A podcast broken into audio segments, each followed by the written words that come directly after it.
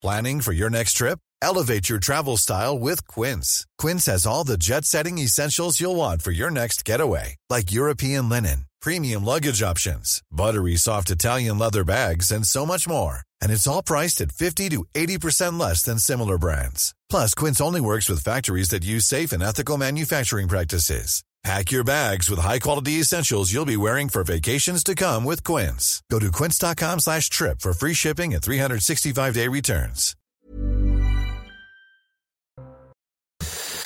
Bonsoir à tous et bienvenue euh, avec Véronique Jacquier ce soir, Louis Dragnel, Gilles-William Golnadel, Joseph Massescaron. Je voulais qu'on commence par une image sinon d'espoir, en tout cas euh, peut-être de réconfort. Euh, ce sont les Israéliens qui sont dans un abri, et qui ont entonné l'hymne euh, israélien euh, par solidarité, par esprit de combat dans le moment aussi rude, dramatique qu'ils vivent. Et je voulais vraiment rendre hommage euh, pour commencer cette émission à tous ceux qui nous écoutent, qui sont touchés par ce qui se passe évidemment en Israël et particulièrement auprès de, des juifs français qui nous écoutent ce soir.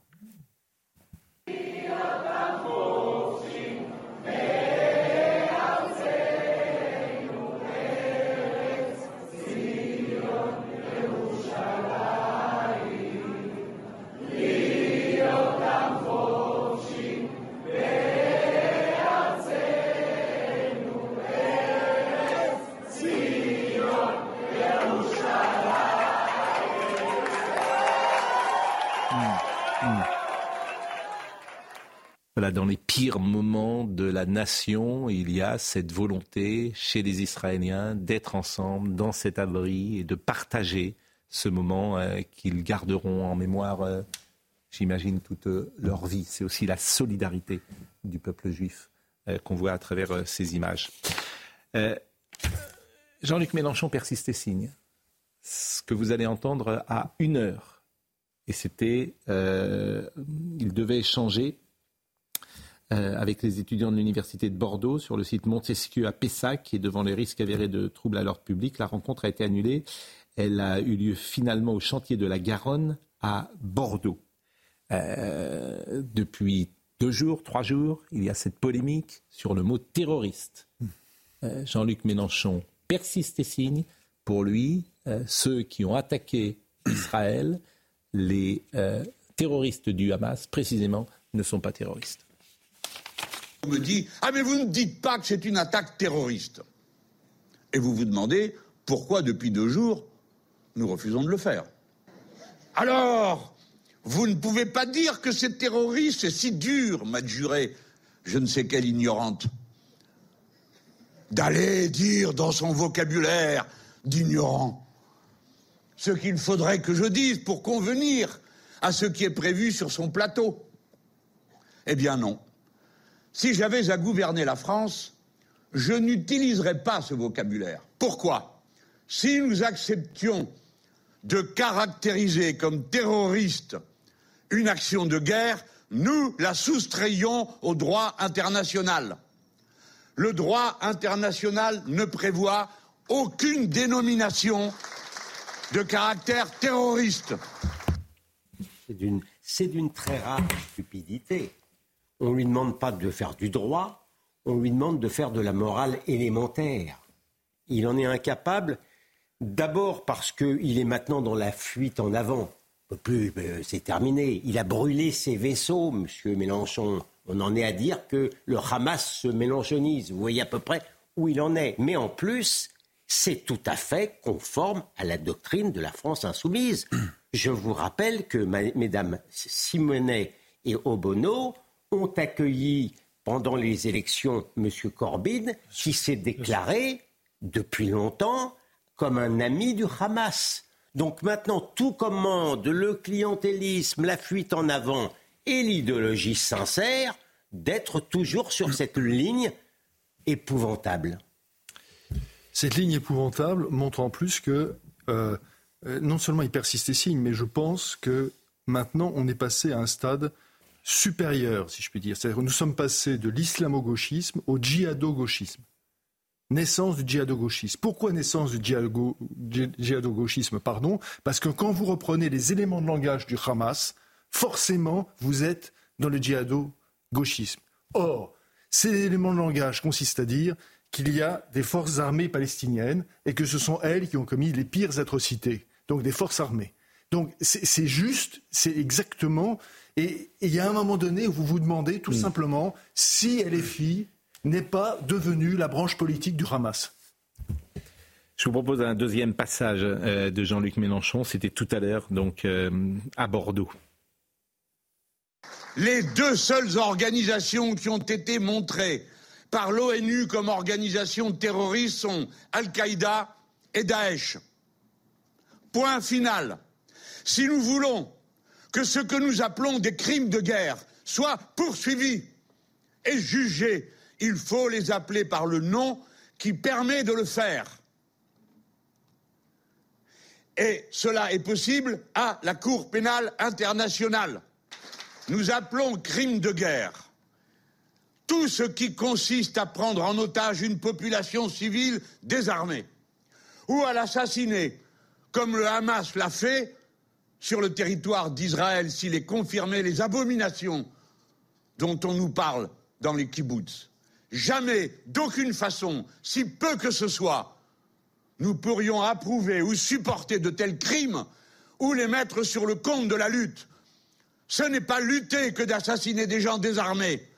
Alors, quand on parle de crimes de guerre, ça veut dire qu'on écarte le mot terroriste et on accrédite l'idée bah qu'il y aurait deux pays en guerre. C'est pour ça que les mots tout est là-dedans et ça permet d'évacuer les mots et ça permet d'évacuer immédiatement la possibilité d'un crime contre l'humanité. Oui. Et, en fait, non, mais là, où la dialectique est très intéressante, en fait, tout part du fait que le postulat de départ de Jean-Luc Mélenchon, ce, euh, le Hamas, c'est pas comme Daesh, c'est pas comme Al-Qaïda. Pourquoi? Effectivement, ce sont deux co-belligérants euh, et, rien de plus. Sauf qu'en fait, quand on regarde, euh, si vous voulez, c'était deux armées qui se faisaient face. Tsahal, c'est une armée conventionnelle, on est d'accord. Le Hamas, c'est absolument pas une armée conventionnelle. Et c'est pour ça que moi, euh, je, suis très choqué aussi quand on parle des forces armées du Hamas. Non, c'est des terroristes. Ils ne respectent aucun droit. une armée conventionnelle, elle ne torture pas, elle ne décapite pas des enfants. Hmm. Il n'y a, pas d'armée conventionnelle qui fait ça. Donc elle Véronique Jacquet, qui ne s'est pas exprimée. Là, je crois qu'on est arrivé à un degré d'irresponsabilité chez Jean-Luc Mélenchon qu'on n'avait jusqu'à présent pas vu. Parce que, où je rejoins l'analyse de Gilles Williams, c'est que le tragique est entré dans l'histoire et de nouveau entrer dans l'histoire avec ces jours effroyables que nous avons vus mm. se dérouler sous nos yeux. Or là, on en appelle à sa conscience. On n'en appelle pas à autre chose en tant qu'homme politique. Alors, je vous propose d'écouter. Il subordonne à la preuve de ce qui s'est passé dans les mm. kibbutzim, les, crimes de guerre. Donc, si je comprends bien, de franchir la frontière, de massacrer tout, tout, ce qui bouge, n'est-ce pas, de, de prendre des gens en otage, là, il n'y a rien, ça passe encore. mais il euh, ne faut pas chercher la raison. Hein. Non, mais on a eu, euh, moi je pense que c'est un suicide. Euh, on a eu, on a proposé un sondage fait par CNews sur la manière dont sont perçues les déclarations de la France insoumise. Je pense qu'on va le voir. attaque terroriste du Hamas, approuvez-vous, oui ou non, la position de Jean-Luc Mélenchon? 82% des gens la désapprouvent. Donc il y a une forme de suicide je, chez Jean-Luc. Je ne crois pas que ce soit un suicide politique. Je crois que Jean-Luc Mélenchon, personnellement, définitivement, a abandonné toute idée de parvenir au pouvoir par la voie électorale. C'est pour ça que même le mot de clientisme électoral, je suis désolé, je n'y crois pas. je n'y crois pas. Je, n'avais pas imaginé cette Pardonnez-moi, il est dans le chaos. C'est ce qu'il veut. C'est ce qu'il veut. Il est dans le chaos. Il recherche l'affrontement. Et ça, c'est les Français qui vont le payer, cet affrontement. Non, mais c'est ce qu'il C'est effectivement une analyse possible. Ce que je vous propose, euh, parce qu'il euh, y a quelques minutes, ça vient de tomber, Olivier Faure dont je disais qu'il avait vendu son âme pour un plat de lentilles l'an passé pour être député, avec Boris Vallot qu'on a passé euh, hier. Également, manifestement, ils se sont réveillés quand même. Et euh, il y, a une heure de cela, euh, ils ont exprimé leur désaccord avec la France insoumise et que les déclarations de M. Mélenchon allaient changer les accords et de, avec la NUPS. C'est une très des conséquences lourdes euh, pour non, euh, l'avenir de la NUPS. mais je suis pas d'accord avec vous. Ah bon oui, là aussi. mais attendez, vous vous rendez compte de ce qui se passe? Non mais en fait, là on n'est pas en train de parler d'une divergence de point de vue sur le, le RSA ou sur les dépenses publiques. Des conséquences lourdes pour la NUPS. Ils disent pour l'instant qu'ils suspendent leur participation. Mais c'est pas une suspension qu'on attend. Non mais normalement on n'a plus rien à faire avec ces gens-là. C'est-à-dire que normalement c'est la démission. Mais ils ne sont rien mais... sans Jean-Luc Mélenchon, Monsieur Vallot, ils ne seraient pas députés, moment, Pascal, Monsieur a... Fort, ils ont vendu leur âme. Mais, à un moment on a un peu d'honneur. Non mais c'est même mais ils n'en ont pas. Mais, et c'est même ils n'en ont pas par clientélisme électoral pour leurs électeurs. Mais attendez, mais ils n'ont plus d'électeurs. Mais est-ce qu'il reste le, fond de Ils étaient à moins de 2% ils n'ont plus le fond d'électorat subsistant. Mais mais c'est pas mais Monsieur Gage Monsieur Gage. Monsieur Gage, c'est différent. Mais, mais Monsieur Gage, hmm. qui, non, mais qui ne quitte pas le parti, qui ne quitte pas Je signale quand même qu'il y a des gens qui l'applaudissent, hein, Jean-Luc Mélenchon. mais je sais bien. Bah, c'est les indigènes qui l'applaudissent. Bon, écoutez, Monsieur Bompard, ce matin. Euh, puisque c'était sur cette ligne-là, il était sur France Info, et il a parlé également de crimes de guerre, visiblement. Ah les surconvolutions sont ça, c'est très intéressant parce que lui, il pense que c'est parce qu'il y a l'émotion qu'on parle de terrorisme. Il fait un lien entre l'émotion et le terrorisme. Écoutez, c'est sidérant. Je me fie à la boussole qui est celle du droit international, parce qu'on ne peut pas faire n'importe quoi, parce que bien évidemment que je comprends tout à fait que l'émotion puisse consister à dire euh, tout ça c'est du terrorisme, mais sauf que nous sommes dans une situation dans laquelle la responsabilité... Si c'est pas du terrorisme, c'est quoi à vos yeux? C'est de la résistance Ce sont des crimes de guerre, madame, des crimes de guerre. Vous savez ce que ce sont des crimes de guerre Dans le cadre d'une résistance, c'est ce que vous dites? Mais pas du tout, je n'ai jamais dit ça. Je n'ai jamais dit ça. Je dis la même chose que ce que dit euh, le représentant de l'État d'Israël aux Nations Unies. Je comprends que l'émotion puisse faire qu'on parle de terrorisme. Je ne savais pas que le représentant hmm. israélien aux États-Unis daignait au Hamas euh, le terme de terrorisme. Monsieur Bompard me l'apprend, c'est intéressant. Monsieur Larcher, qui était ce matin euh, sur CNews et sur Europe 1 également, les, les filles quitté des valeurs républicaines. C'est-à-dire que tous ces gens-là découvrent ce que d'autres disent depuis des années. Lorsque Jean-Luc Mélenchon était allé en 2019 la marche contre l'islamophobie, etc. On le disait, certains le disaient. Ils découvrent le Pérou à Orléans, tous ces gens-là. Je pense que la France insoumise a quitté les valeurs de la démocratie et les valeurs de la République. J'ai bien noté que deux ou trois d'entre eux étaient en train de se détacher de la France insoumise. Mais quand Mme Panot refuse hier de qualifier le Hamas de terroriste, que dirait-elle ce matin quand on découvre dans ces deux kibbutz les crimes, les crimes contre des enfants, les crimes contre euh, les civils. Euh, est-ce que c'est pas un acte, c'est pire qu'un acte terroriste, c'est un acte criminel qui touche aux valeurs les plus profondes?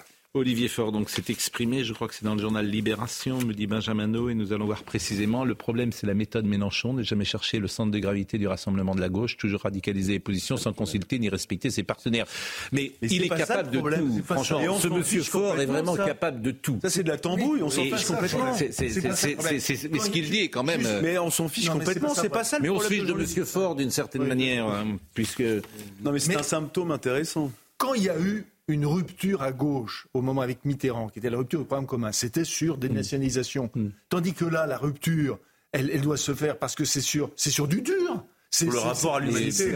C'est simplement le rapport à l'humanité. S'ils sont incapables de le faire sur des valeurs fondamentales, ils le font sur quoi leur siège de député, voilà. Non mais non mais. Euh, non mais ça tient. Même François Ruffin va se désengager de la, de la France. Ça va suspendre. Sincèrement. Non, François Ruffin, il, a ah, pris il démissionne, il quitte, je crois pas. Bah, en tout cas, il a pris une position, il n'est pas d'accord avec la doxa Normalement, du mouvement. Très sincèrement, bon, je parle même pas d'Olivier Faure, mais, mais je veux pas être cruel envers M. Larcher, mais euh, il découvre ce qu'est l'extrême gauche, oui, Je suis d'accord. Moi, j'ai pris depuis 30 ans cette même position parce que je savais qu'on avait affaire à des gens que la mort des Juifs, notamment, n'épouvantait pas on, dirait qu'il découvre quelque chose. On peut reprocher bien des choses à la France insoumise, sauf justement cette boussole idéologique qui a toujours été la même. Il n'y a rien de nouveau sous le soleil rouge. Nous sommes d'accord. Roger Carucci, euh, mal nommé les choses, il a cité Camus, c'était au Sénat. Mal nommer les choses, c'est ajouter au malheur du monde, disait Albert Camus. Nous sommes le pays porteur de la liberté, de la tolérance, de l'universalité. Ça veut dire, Madame la Première ministre, que nous avons une responsabilité éminente. Nous ne pouvons pas faire, pardon, Madame la ministre des Affaires étrangères, des déclarations uniquement type Quai d'Orsay, sur fiche ou pas. Nous sommes là pour vous dire qu'il faut utiliser les mots, Crime contre l'humanité, c'est la réalité. Ce mot, cette expression, utilisez-la. Faites-la utiliser par l'Europe. Franchement, vu ce qui s'est passé, crime contre l'humanité, c'est bien le minimum. Et faites en sorte, Madame la Première ministre, que celles et ceux qui, dans la République, trahissent les valeurs de la République, trahissent les valeurs de la nation, en ne soutenant pas l'État d'Israël et en faisant l'apologie du terrorisme, faites en sorte qu'ils soient sévèrement punis. Mais ils seront reçus en majesté euh, sur tous les médias de France. Et on leur déroulera le tapis rouge, non, la très rouge même. Mais, pardon, juste une seconde. S'agissant de Madame Borne, vous vous souvenez du discours remarquable de Manuel Valls après les attentats? Bien sûr. Remarquable. Mm. Aussi bien dans le fond que dans la forme. Réellement, objectivement. Hein, où il a commencé d'ailleurs à théoriser le, premier, la notion de gauche irréconciliable. Bien. Et, ce que je ne comprends pas, c'est que Mme Borne n'est pas saisie cette Mais elle ne peut pas. Je l'ai dit hier, c'est une techno. Mais il y a des technos qui elle ont un cœur. Elle ne peut pas. Elle en est incapable. Elle n'est pas à sa place. C'est une directrice de cabinet que vous avez mis première ministre. Donc elle, a sûrement beaucoup de compétences, mais elle ne sait pas faire de la politique. Je n'y peux rien. Non, mais y a pas que elle ne sait pas faire de la politique. Y a pas Elle ne sent pas, elle n'a pas d'émotion, etc. Euh, donc il n'y a pas de chair. Oui, mais Chacun est, comme il est. Il ne faut pas lui reprocher. elle est sûrement très intelligente, très douée. Elle, elle, peut faire des dossiers, mais elle ne peut pas incarner un moment comme celui-là. Mais... mais être un politique, ce serait justement ce que j'ai commencé à dire tout à l'heure, penser le tragique de l'histoire, penser le tragique de l'histoire avec sa conscience et pas être toujours dans ceux qui ont bonne conscience, ceux qui ont mauvaise conscience, ceux à qui on donne des bons points, mm. ceux qui sont dans le champ républicain, ceux qui ne le sont pas.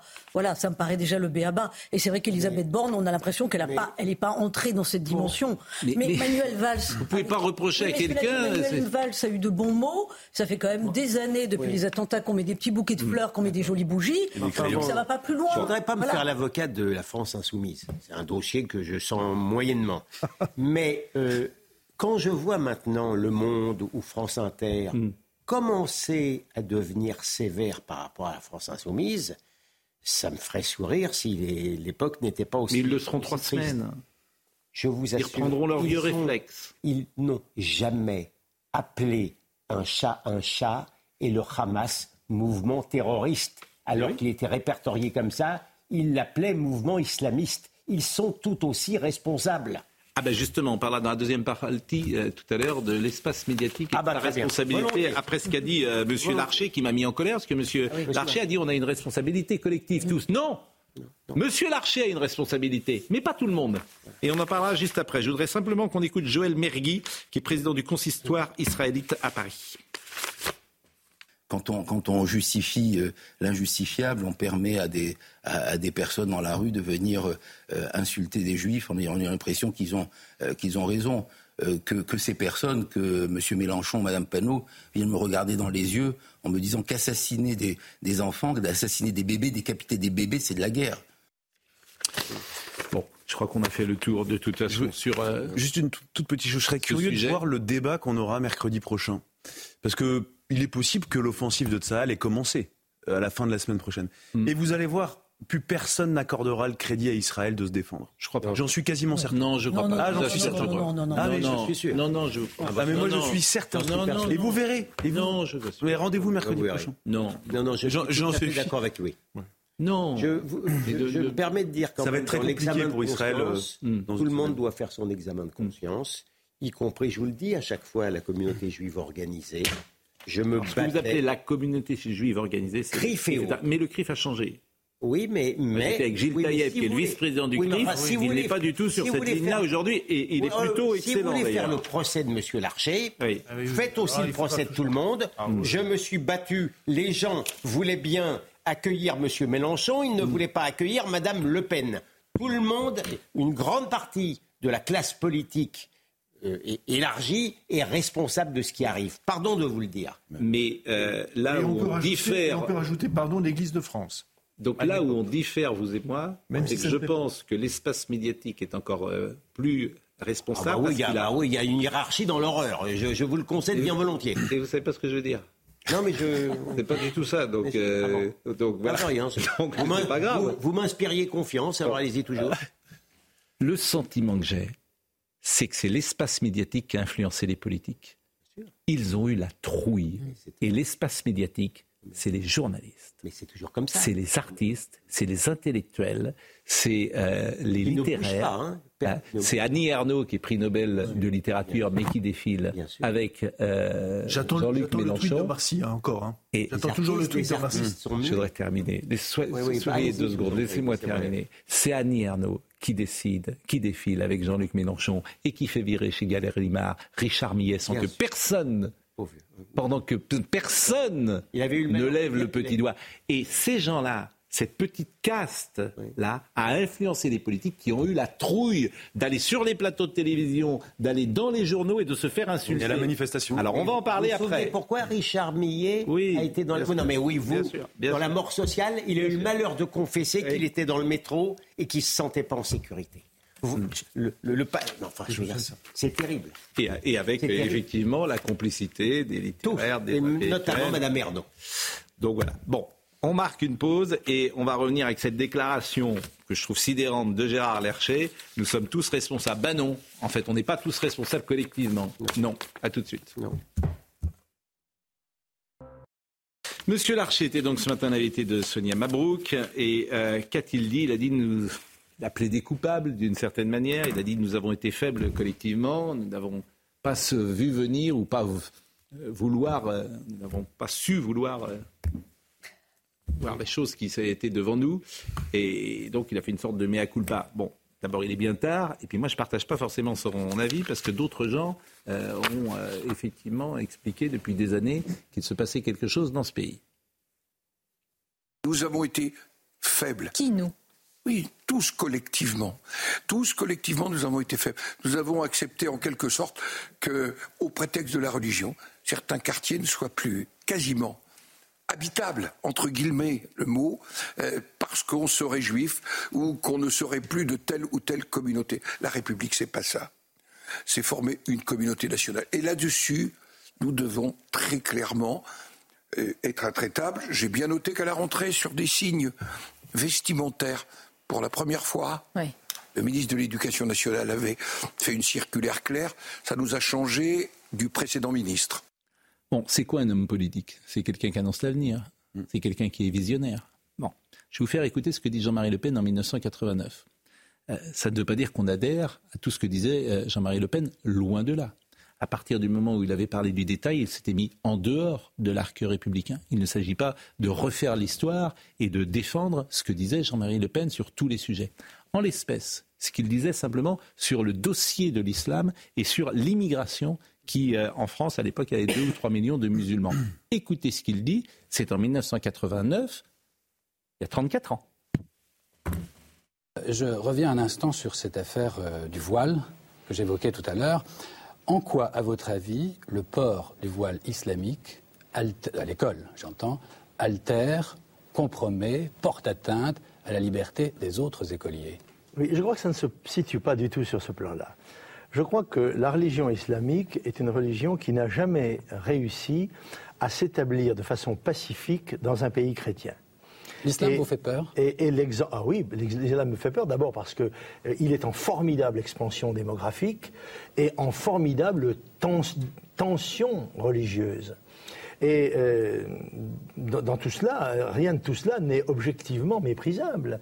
Mais c'est une force étrangère qui se constitue et qui est animée, comme les, forces en expansion, d'une volonté euh, euh, de conquête, même inconsciente, si vous voulez. Et moi, mon devoir d'homme public français, c'est de protéger la France et les Français, les Européens et l'Europe, des tentatives hégémoniques qui viennent de l'extérieur. des deux religions, les deux religions actuellement principales en France, du christianisme ou de l'islam y en a-t-il Elles sont-elles de même valeur ou à votre avis, y en a-t-il une qui a une supériorité sur l'autre? Bien sûr que oui. Il y en a une qui est chez elle ici, dans son espace historique.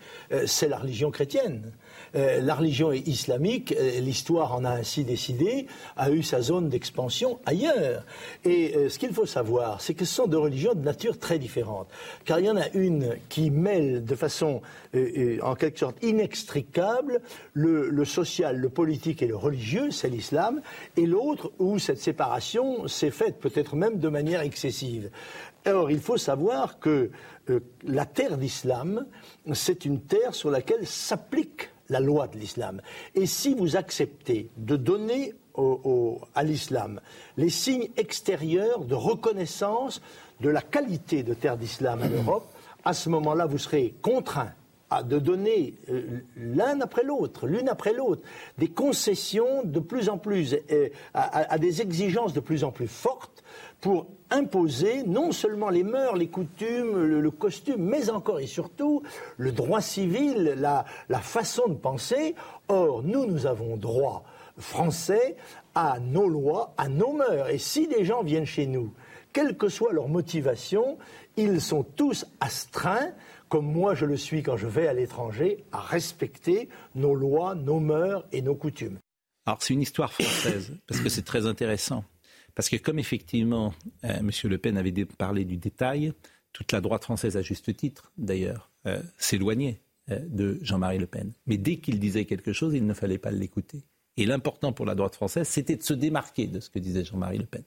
Et sur un sujet comme celui-là, 34 ans plus tard, qu'est-ce qu'on peut en penser sur l'analyse qu'il produit, sur la force de l'islam qui est en action et sur sans doute l'impératif pour l'Occident de se protéger de cela en intégrant, en intégrant les musulmans qui viennent, mais en intégrant et non pas en faisant ce qui a été fait depuis tant d'années, où on retrouve aujourd'hui des quartiers qui n'ont pas, qui ne se sentent pas français et qui ne vivent pas avec les coutumes, les mœurs françaises. Une raison pourquoi j'en ai toujours voulu à Jean-Marie Le Pen, d'avoir gâché justement des discours qui, étaient novateurs et justes pour des, pour des, mauvais mots, des mauvais jeux de mots, et sans doute pour satisfaire une petite partie de sa boutique. Hmm. Il, a, il a gâché non Et puis un antisémitisme un antisémitisme qui devait être le sien, qui était euh, celui qui veut. En dehors, en dehors même de cette discussion, il voulait flatter.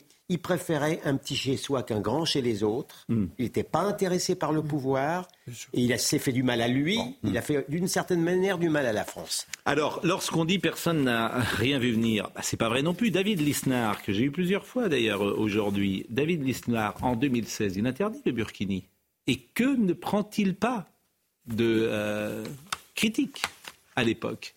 Euh, non au recul de la République face à l'islamisme. On est en 2016. Il a signé le premier arrêté anti-Burkini. C'était euh, il y a sept ans, là aussi.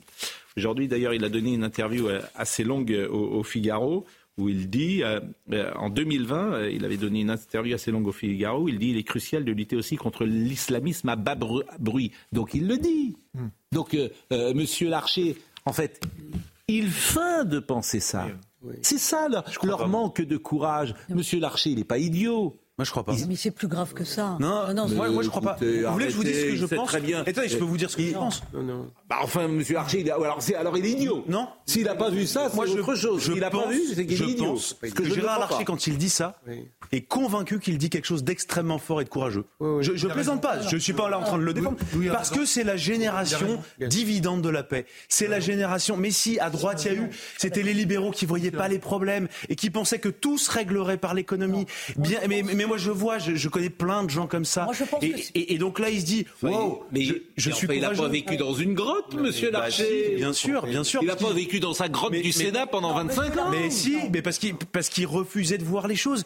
mais, mais, bien sûr que si. Il a vécu dans une France qui allait bien. Maintenant, il n'a pas compris que la France n'allait mais quand elle allait bien, il y avait des signaux. Ah, Véronique, ça fait 30 ans. On a entendu quelque chose de 89. Ça tient pas ce que vous dites. C'est la génération pas de vagues, Pascal. Alors ça, c'est autre chose. Mais tout ça, c'est la même famille, Pascal. Il se réveille tard. Maintenant, attention, puisqu'il est dans le constat, parce qu'on a une classe politique qui est en permanence dans le constat. S'il voulait être courageux et poser des actes, on pourrait leur dire, par exemple, que chaque euh, élève au lycée qui conteste la Shoah est, aussi rudement traité qu'une élève qui porte la baya. Moi, je pense que le prochain chantier de M. Attal, en ce moment, c'est cette question-là. Bien sûr. Bon, mais, monsieur, monsieur Larcher, c'est quelqu'un qui trouvait le moyen, il y a encore quelques années, il y a deux, trois ans, de menacer d'exclusion quelqu'un qui avait déjeuné avec Marion Maréchal. Il faut, il faut voir dans quel état d'esprit ce garçon, qui, cet homme. Qui est très gentil par ailleurs. Qui, qui, franchement, qui est affable et qui, n'est pas bête, mais il était enfermé dans des schémas. Je ne crois pas ce que vous dites. Ah je crois qu'il n'a simplement aucun courage. Ah non, moi je crois, je, crois, à Golnadel. Non, non, non, ne croyez pas qu'il était insincère. Vous vous trompez. Et toute une partie de la droite, c'était ça, Pascal. Je vous assure que non, Pascal. Alors, alors il est idiot. Non. Pardonnez-moi de le dire comme ça, parce que ou alors il voit pas, faut qu'il fasse autre chose. Il est homme politique. S'il voit pas ce qui se passe depuis 30 ans, euh, je, je, Pascal, je, ne, je, ne, le crois pas. Mais, il y a eu une véritable décérébration médiatique dans laquelle lui-même a vécu. Oui, mais, Pascal, on en parle. Vous n'êtes pas sérieux. Non, j'ai rarement été aussi sérieux de ma vie. Bon. Mais juste une seconde, parce qu'on parle, on parle des politiques, mais si on parlait des intellectuels, pour euh, un Pierre-André Taguieff, pour une Michel Trébala, pour un Ben Soussan, hum. combien y a-t-il eu d'intellectuels hum. qui ont sonné le tocsin les, trois que je viens de citer. Bien qu'il Mais alors, alors je vais vous dire, alors je vais vous dire, si c'est ça, si c'est ça, il démissionne et il s'en va. Il dit j'ai pas compris, pardonnez-moi, je suis un homme politique, je suis bidon. Il se dit en fait, j'ai pas compris. J'ai pas compris. Il n'existe pas un Ah ben non mais il faut le dire parce que si tu es président du Sénat et que tu rien vu venir pendant 20 ans et que tu arrives en disant on a été trop faible. Parce que c'est qu'un homme politique. Bah là tu fais autre chose. Tu dis je me suis trompé, j'ai été très mauvais. J'ai été très mauvais et, je m'en vais et je prends ma retraite. Je suis désolé. Ça n'existe pas. Bah écoutez, ça pourrait exister en tout cas parce que je veux dire c'est invraisemblable ah, quand même. On a été trop faible, on n'a rien vu venir. Oh, mais tu restes en place quand même. Non, mais en plus, Joseph a raison. C'est un, c'est un nous un peu. C'est pas que Gérard bon, L'espace médiatique maintenant. Ah. Et quand je parle de l'espace médiatique, je parle des euh, journalistes. Caroline Parmentier, députée euh, RN. Aujourd'hui, c'était euh, dans le cadre d'une commission dans laquelle je crois qu'elle a pris la parole. Et elle a, comment dire, pointé la responsabilité, par exemple, des médias, et pourquoi pas, euh, de, euh, du service public et pourquoi pas encore de France Culture ou de France Inter. Écoutez-la. Je crois que les Français devraient pouvoir exiger des médias publics, alors qu'ils les financent eux-mêmes, sans en avoir le choix, une certaine retenue, un effort de pluralisme et une certaine neutralité. En réalité, ils supportent à l'inverse, sur beaucoup de ces antennes, un militantisme de gauche débridé. J'en veux pour preuve, pas plus tard qu'hier, le billet politique, signé Jean Lémarie, entièrement à charge contre le Rassemblement national. Intitulé Le Rassemblement national est-il l'ami des Juifs? Sans la moindre nuance, la moindre subtilité, le moindre équilibre. Le journaliste neutre, donc, hein, on est sur le service public, avec l'argent du contribuable, nous explique, je cite, Au Rassemblement national, la xénophobie est toujours là, le rejet de l'étranger aussi, la stigmatisation des musulmans, l'antisémitisme est toujours là, ce parti est dangereux pour la démocratie. Madame la Présidente, espérez-vous, compte tenu de la situation et de ce que vous dites en ce moment, vous feriez mieux de la mettre en veilleuse en face. Hein. Madame la Présidente, espérez-vous attirer les audiences jeunes qui vous font défaut avec une telle désinformation, façon propagande des années 80, et pensez-vous que ce soit digne du service public? Bon, euh, Madame Sybille Veil était interrogée aujourd'hui donc euh, par euh, des députés, c'était l'Assemblée nationale. la personne dont elle parle, c'est Jean Lémarie qui fait chaque matin le billet politique sur France Culture. C'est vrai que c'est un homme, c'est un militant, s'appelle ou un engagé. Alors il est journaliste, mais c'est un militant, service public. Et ce qu'elle dit est parfaitement vrai. Mais, il y a juste à écouter France Inter tous les matins. Et ça, c'est je sais que c'est une de vos croisades. c'est ma croisade. Mais c'est en fait, c'est juste invraisemblable. Et il n'y a que nous qui en parlons quasiment depuis ah, un an, deux ans. je suis content que Caroline Parmentier dise ça parce que même le Rassemblement national, tous les partis de droite se sont tus par rapport à la mainmise de la gauche sur l'audiovisuel de service public. Là, Mme Parmentier prend cet exemple-là. Moi, j'en ai pris un autre où Yael Gauss de France Inter, pour ne pas, pour ne pas le citer, avant-hier, a trouvé le moyen de critiquer, regardez la hauteur de vue de service public, il a critiqué le fait qu'il avait vu des députés Renaissance applaudir le discours de Marine Le Pen en solidarité avec Israël. Ah ben ça n'allait pas, ça n'allait pas. On, risquait à ce moment-là de la, la dédiabolisation. Mais moi, je ne demande pas ce qu'ils deviennent de droite, ces gens-là. Je veux du pluralisme. Il n'y en a pas et très sincèrement que la droite n'ait pas compris que ce combat culturel, c'est la, c'est la mère de toutes les batailles. C'est, en vérité, ça montre, vous critiquez M. Larcher, mais ça montre que, que la droite a encore beaucoup, beaucoup de travail à faire. Alors, Julien Pain, justement, c'est intéressant, est journaliste à France Info. Euh, nous avons recoupé, analysé et vérifié des dizaines de vidéos amateurs du massacre de la Rêve Party en Israël. Voici la reconstitution précise et glaçante de ce qui s'est passé.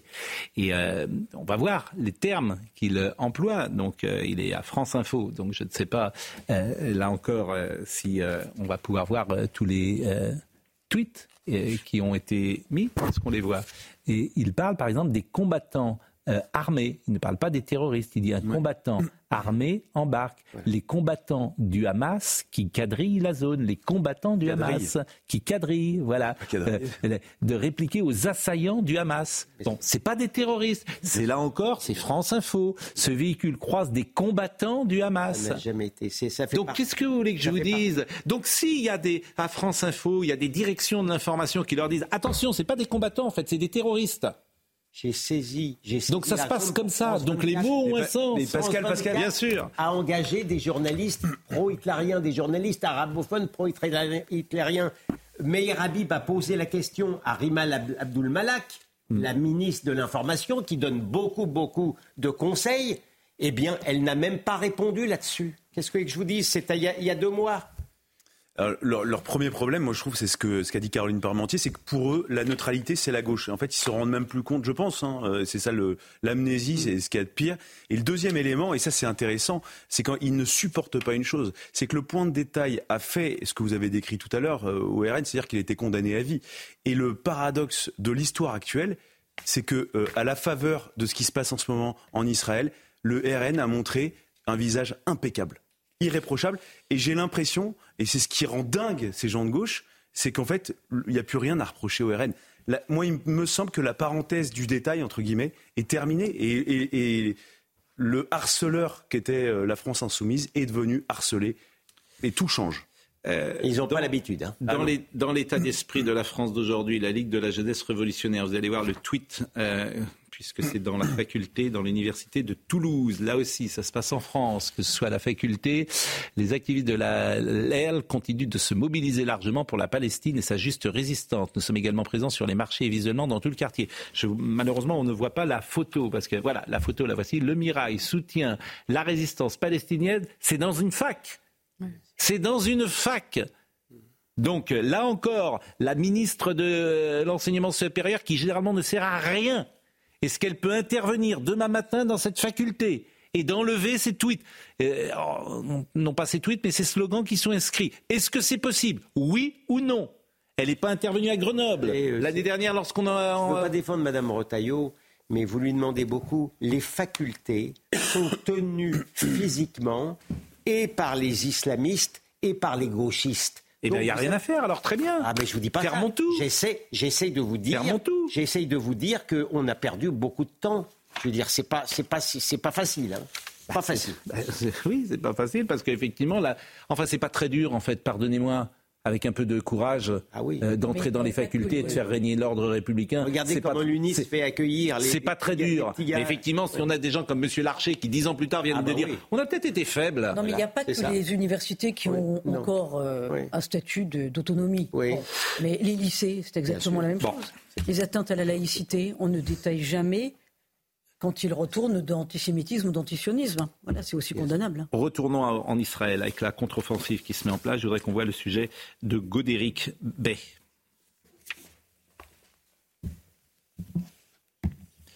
La contre-offensive en Israël avec Godéric Bey, le sujet, nous le voyons.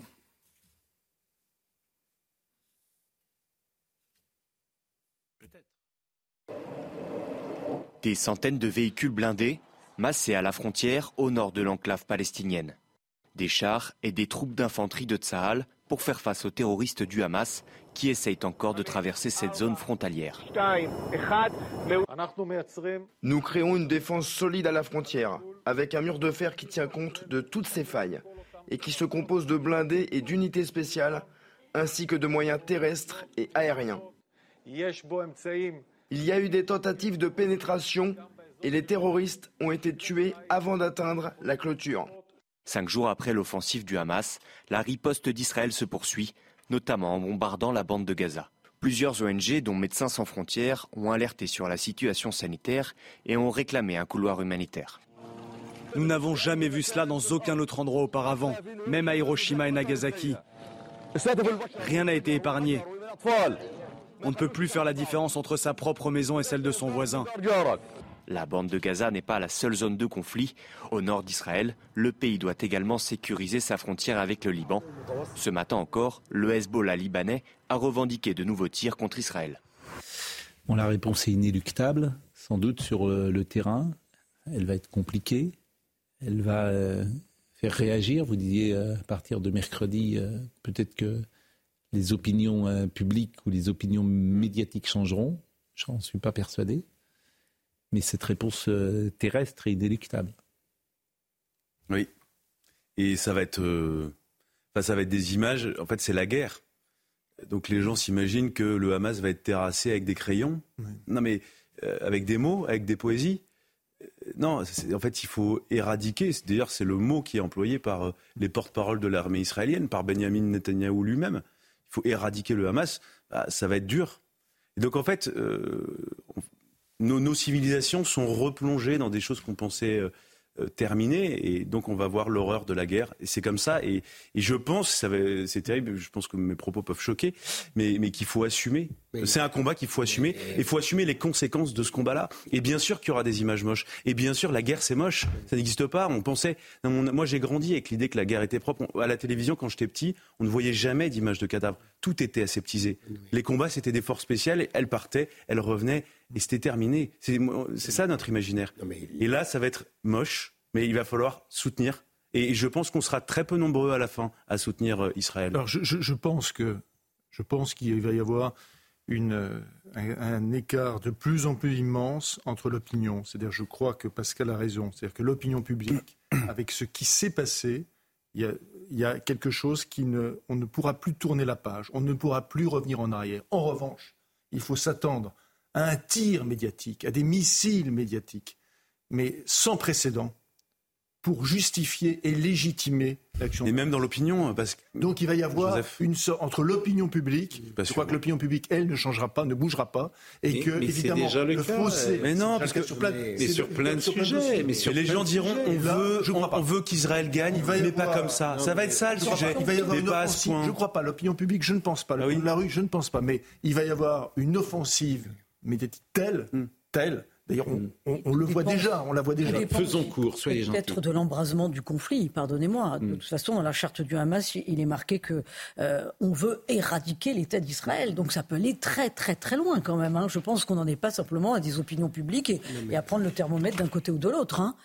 Non, mais la guerre médiatique, euh, elle est réelle et je souscris à ce que dit Louis. Euh, bientôt, Israël la perdra compte tenu des médias que nous avons et c'est terrible, y compris par rapport aux retombées antisémites en France. Ceci posé, permettez-moi de vous dire que Israël, la guerre médiatique, c'est très secondaire. Hein. On est dans un cadre quasi existentiel.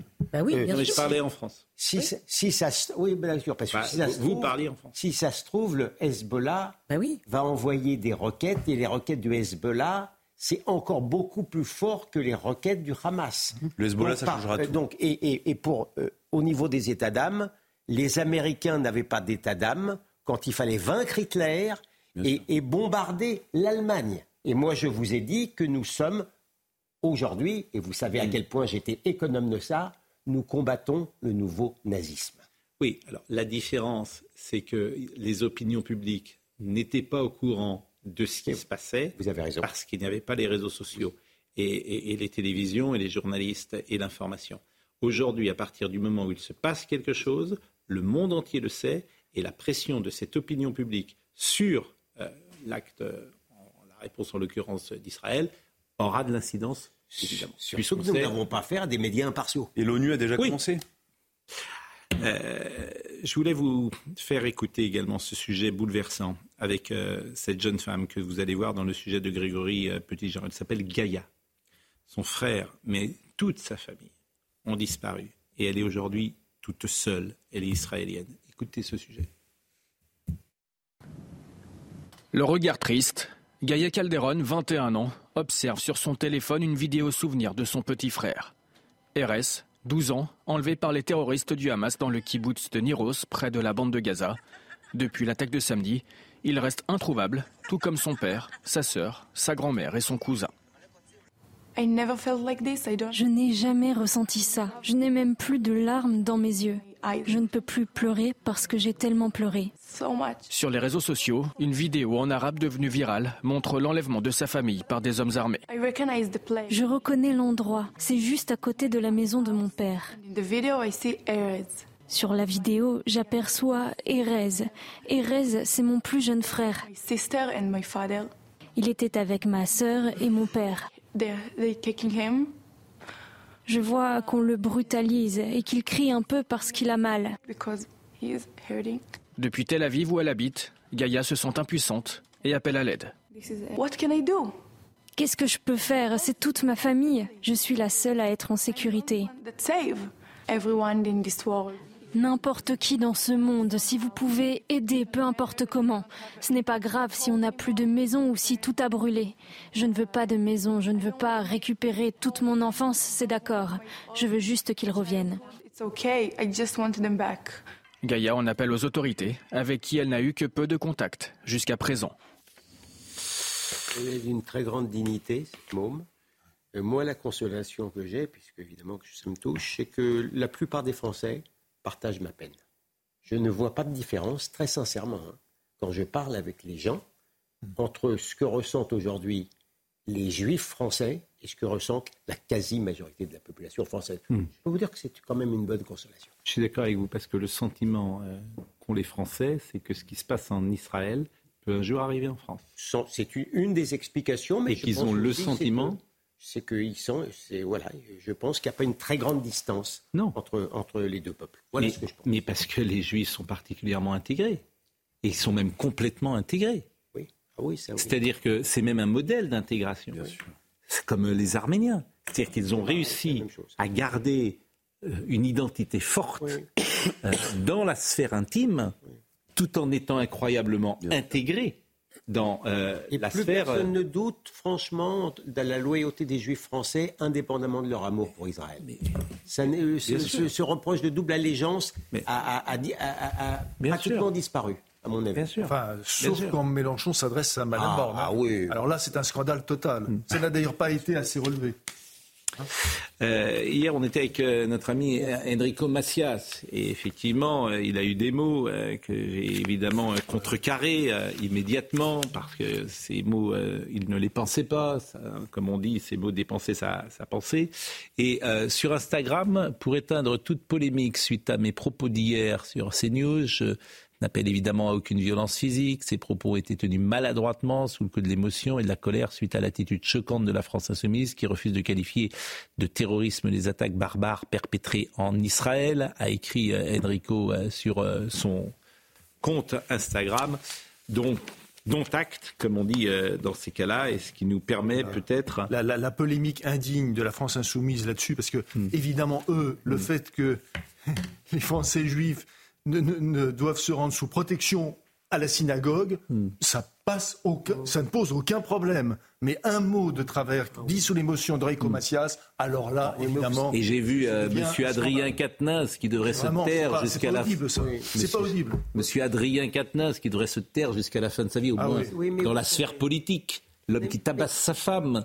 J'ai vu, quoi, en tout cas, qui, a frappé sa femme, si vous préférez, en tout cas, qui a, levé la main sur sa femme.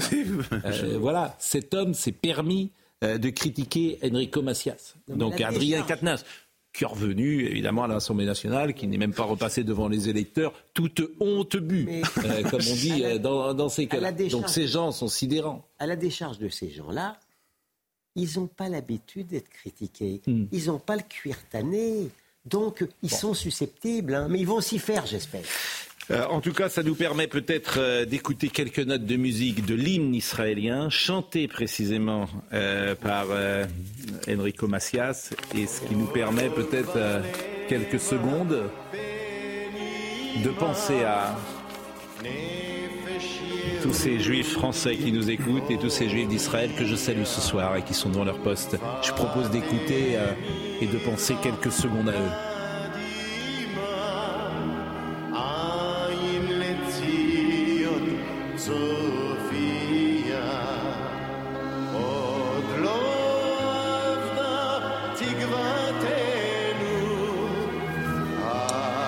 L'hymne israélien chanté par Enrico Macias à 20h56 euh, ce soir. Et c'est avec ces notes de musique que nous allons euh, refermer euh, notre émission. Non sans échanger avec Olivier Benkemoun. Et Olivier, vous allez nous donner des nouvelles de Pierre Arditi, parce qu'on l'a appris il y a quelques minutes, une nouvelle fois. La représentation a été annulée ce soir. Oui, la représentation a été annulée, donc euh, la peur, et quand on a relu les, réseaux sociaux, on s'est dit, euh, il a refait un malaise, etc. Non, et vous savez qu'il a repris il y a une semaine, euh, Lapin à Édouard VII. Une semaine après son malaise, il est remonté sur scène. ce soir, en fait, le théâtre a décidé de ne pas jouer, de ne pas jouer. Il était très fatigué, trop fatigué. Ils ont dit, on suspend, on remet ça à, demain, sans doute, peut-être qu'il a repris tout tôt, mais en tout cas, c'est pas parce qu'il a fait un nouveau malaise. donc les nouvelles sont plutôt, elles ne sont pas alarmantes en tout cas, mais qu'il soit fatigué, on peut le comprendre. Euh, à bientôt 80 ans, il a fait un malaise la semaine dernière. Il a un rythme d'enfer depuis de nombreuses années, donc euh, on lui souhaite et on pense à lui, bien sûr, bah, Pierre. de sauter comme un lapin, comme le nom de la pièce de théâtre. Rapidement, souvent. Le programme, j'imagine, c'est Israël. C'est Israël, évidemment. On sera à nouveau euh, en direct on verra les images en, direct de, Gaza, nouveau bombardement, nouvelle journée importante. On reverra euh, des extraits de, des reportages de nos envoyés spéciaux qui sont euh, assez forts. ils étaient à côté de, la frontière, à côté de la, bande de, Gaza. Vous allez voir dans quel état se trouvent les, villes qui ont été bombardées, évidemment. On parlera des, Français, des tués. Je trouve assez assourdissant, finalement, le silence autour des noms. Il y a pas Mais on n'a même pas les visages. Aucun nom. On n'a pas les visages, aucun nom. Je ne sais pas pourquoi. Il y a huit Français qui sont morts. Il y en a dix. Dix ce soir. Il y en a dix. Onze Français qui sont morts. Onze Français. Déjà, il faut que les familles. Euh, Mais on ne on ne sait rien de ces personnalités et de ces noms-là, je ne sais pas. Alors, est-ce que c'est le Quai d'Orsay? Est-ce que c'est les familles? Sans doute, peut-être des, des, familles. On a, mm. une, on a une ou deux identités. En tout cas, on, reviendra là-dessus parce que moi, je suis, je, m'interroge aussi, euh, comme vous. Et puis, on sera en, direct tout à l'heure avec un sergent réserviste de l'armée israélienne et sur le plateau, Arié Ben Semoun, ancien président de la communauté juive de Toulouse, sera avec nous, ainsi que Régis Le Sommier. Merci Olivier. Merci à Jean-Luc Lombard qui était à la réalisation. Merci à Philippe qui était à la vision, à Qui était euh, au son. Euh, Benjamin O, Lucas Busutil, Florian Doré, et on peut se quitter de nouveau avec ces notes de musique euh, de l'hymne israélien chanté par Enrico Macias. Merci et rendez-vous demain matin et Olivier Benkemoun dans une seconde.